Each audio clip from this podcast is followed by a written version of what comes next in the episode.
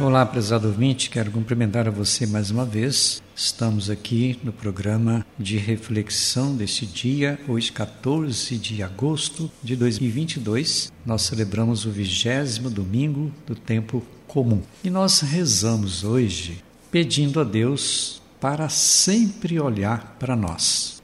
Olhamos para Cristo. Cristo é a palavra de Deus. Ele é mistério de amor. Nós estamos no mês de oração, de reflexão e de ação pelas vocações. Hoje devemos olhar para a vida e a vocação dos nossos pais e pensar nos pais vivos, também nos pais falecidos. Também nós iniciamos na liturgia de hoje a Semana Nacional da Família. E a Semana Nacional da Família este ano tem como tema Amor Familiar vocação e caminho de santidade. Tema muito bonito. Amor familiar, vocação e caminho de santidade. Que Deus então acenda em nós a chama da caridade familiar.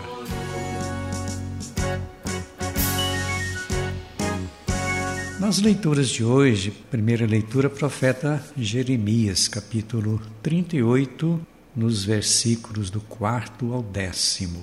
O profeta Jeremias, ele é visto como um homem de controvérsias, muitas controvérsias. Por causa disto, anunciaram a morte dele, a morte de Jeremias, e o jogaram numa cisterna. E a intenção, conforme a leitura de hoje, era matá-lo de fome na cisterna, uma cisterna sem água. Mas o rei Sedecias Pediu então que Jeremias fosse tirado da cisterna. Assim era a sorte de muitos dos profetas do Senhor. Quer dizer, por causa das controvérsias, por causa da palavra que certamente mexia com a vida daqueles que não seguiam a palavra de Deus, logo o fim deles era até a morte, até o martírio. Isto aconteceu então com muitos daqueles que realmente assumiram uma postura para defender a fé em Deus.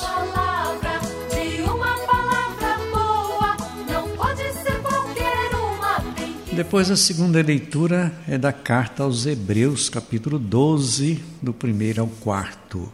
Com olhos fixos em Jesus, sejamos perseverantes na fé. Fé que significa combater contra o mal, aquele mal que nos acompanha todo dia.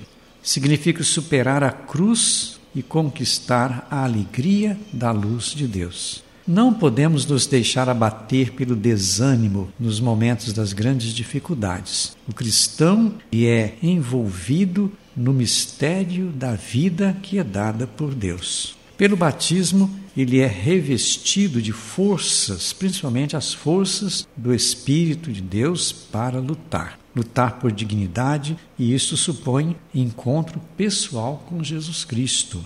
Então é fundamental que o cristão faça esse caminho de encontro com Cristo para que ele tenha força, para que ele consiga realmente agir e lutar em prol da dignidade das pessoas.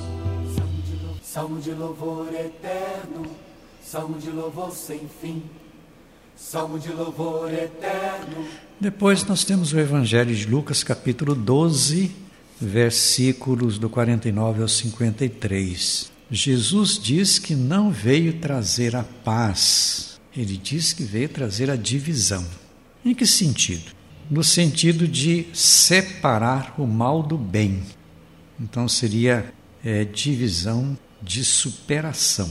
Essa divisão é provocada pelo fogo de Pentecostes e pelo batismo vem essa força do dia de Pentecostes, quando vem o Espírito Santo, mas a gente recebe essa força no dia do batismo. Uns se converterão, outros rejeitarão a palavra de Deus, diz o texto bíblico.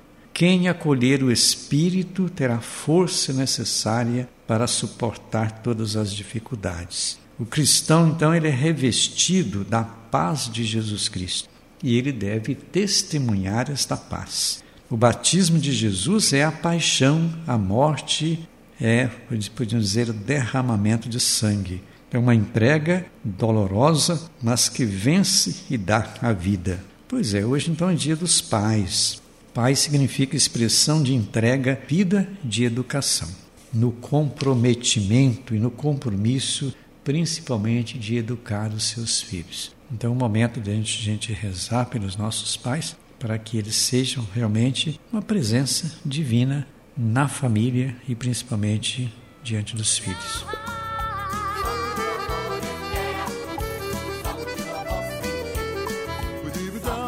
Bom, eu termino por aqui desejando para todos os pais que tenham sempre a presença de Deus. Desejando para todos, então, as bênçãos de Deus, em nome do Pai, do Filho e do Espírito Santo. Nosso abraço e até o próximo programa.